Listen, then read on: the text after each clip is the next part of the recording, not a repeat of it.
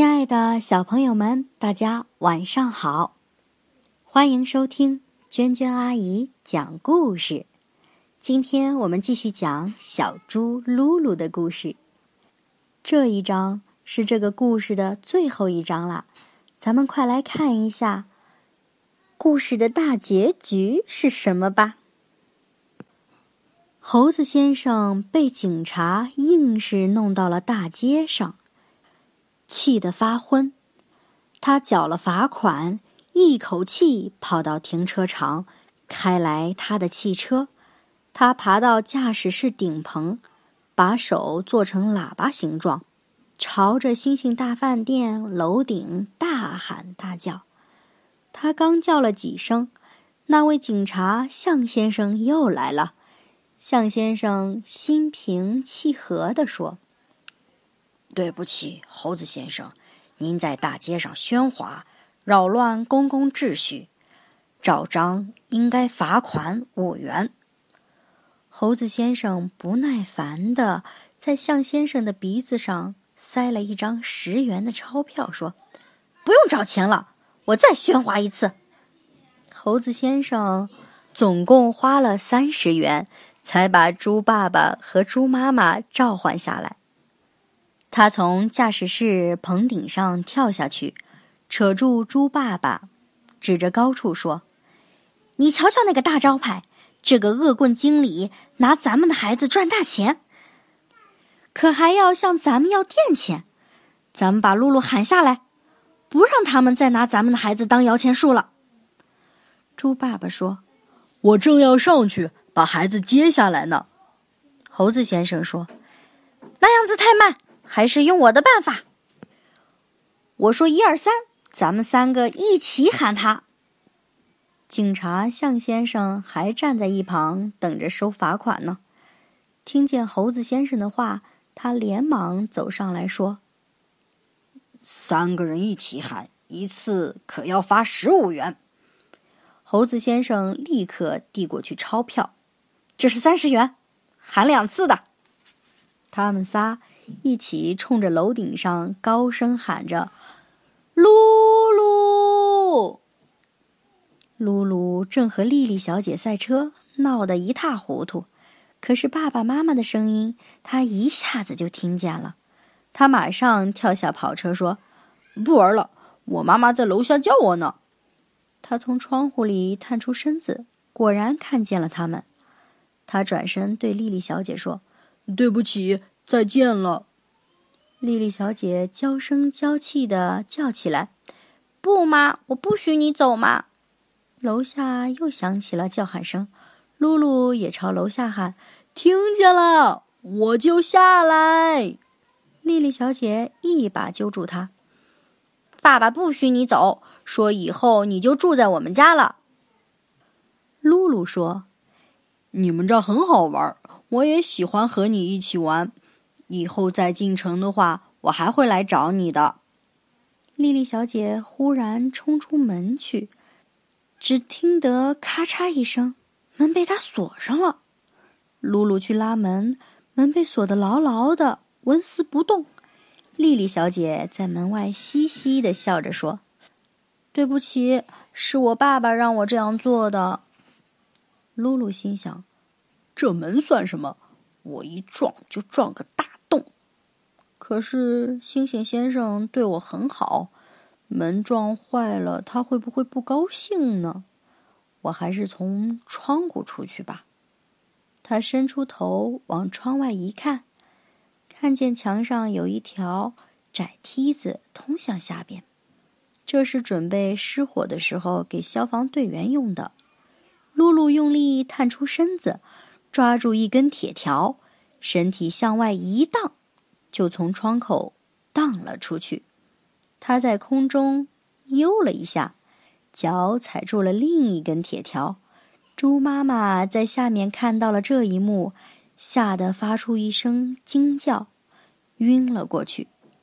象先生很和气的对猴子先生说：“这次只有他一个人喊叫，您付五元就够了。”猴子先生大发脾气说：“我抗议！”他又不是故意的。向先生掏出一本大书，翻开，指着说：“您看，条例上说，在大街上喧哗就要罚款，可没讲是不是故意的。我很抱歉。”猴子先生只好又付给他五元钱。这时候，露露正很快的沿着铁梯子往下爬，大街上许多行人都聚拢上来围观。警察向先生忙着挥动长鼻子驱赶，可是观众越聚越多，弄得向先生一点办法也没有。他就不再白费力气，站在那里和大家一起看。住在大饭店的客人，有的从窗口探出头来，有的从大门里跑了出来。星星经理和丽丽小姐也跑出来了。站在台阶上，干着急。露露终于双脚踩到了地面上。大街上的观众们松了一口气，发出震耳的欢呼声。猴子先生对象先生说：“祝贺您，这回您可以收上来一大笔钱了。”可是象先生没听见，他也正在那里摇着长鼻子欢呼。露露直奔向他的爸爸妈妈，猩猩经理跑上去拦住他，低声说：“你别犯傻，我这儿多好玩啊！你本来就是高贵的熊猫，回去跟猪混在一起有什么出息？”猪爸爸和猪妈妈听见了这话，觉得很伤心。夫妻俩相互看了一眼之后，猪妈妈走上前去。对露露说：“露露，你本来就不是我们的孩子。星星先生说的很对，再回到村子里，你还是在泥巴里打滚儿，一辈子没什么出息。你就留下来吧，以后有空闲的时候，想着回去看看我们。”猪爸爸也说：“就这样吧，孩子，再见。”露露推开星星经理，冲上去，一把抱住猪妈妈。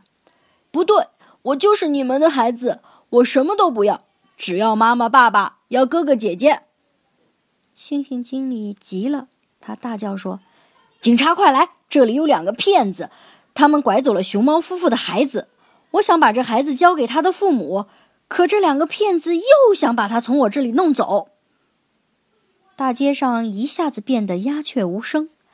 星星经理得意起来，又向大家说：“请诸位女士、诸位先生自己来判断一下。你们瞧，那两个是猪，可这位是熊猫。那两个浑是泥巴，一看就是两个穷鬼。可这位熊猫先生多体面，多有风度，明摆着是位绅士嘛，怎么可能是他们的孩子？”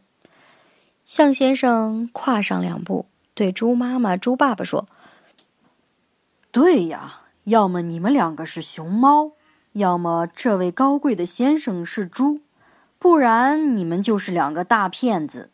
我要把你们抓起来，关到监狱里去。”猴子先生气得哇哇大叫道：“胡说八道！我是他们的邻居，我能证明这是他们的孩子。”向先生说：“好啊。”你大声喧哗，扰乱公共秩序，还干扰警察工作，罚款一百元。一旁的露露脱下礼服，露出她原先的背带短裤。她把礼服往地上一摔，说：“这衣服不是我的。”他又甩飞了两只皮鞋，说：“这皮鞋也不是我的。”紧接着，他掀开马路边的铁盖子，钻进阴沟里去打了个滚儿。爬出来说：“这才是我本来的样子，我是一只泥巴小猪。”露露伸出胳膊搂住猪太太的脖子，在她脸上使劲儿的亲了一下，喊道：“这是我妈妈。”他又用另一只胳膊抱住猪爸爸的脖子，在他脸上使劲儿亲了一下，喊道：“这是我的爸爸。”观众们忽然拼命的鼓起掌来。那声音好像一阵疾风暴雨，有人喊道：“他们当然是一家子。”有人喊道：“不许拆散他们！”大家一起喊：“不许拆散他们！”猪爸爸和猪妈妈激动的流出了眼泪来。猴子先生问大象：“警察先生，我们可以走了吗？”警察先生也被感动了，他向猴子先生敬了个礼，说：“当然，当然，请便吧。”猴子先生先请他们一家三口上了汽车，接着自己坐进驾驶室。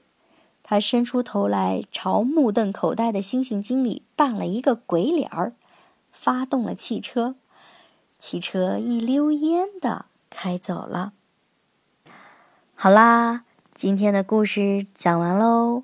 小猪噜噜的故事也大结局了，小猪噜噜最终还是和爸爸妈妈在一起了，那就让我们一起来祝福他们吧。小朋友们晚安喽。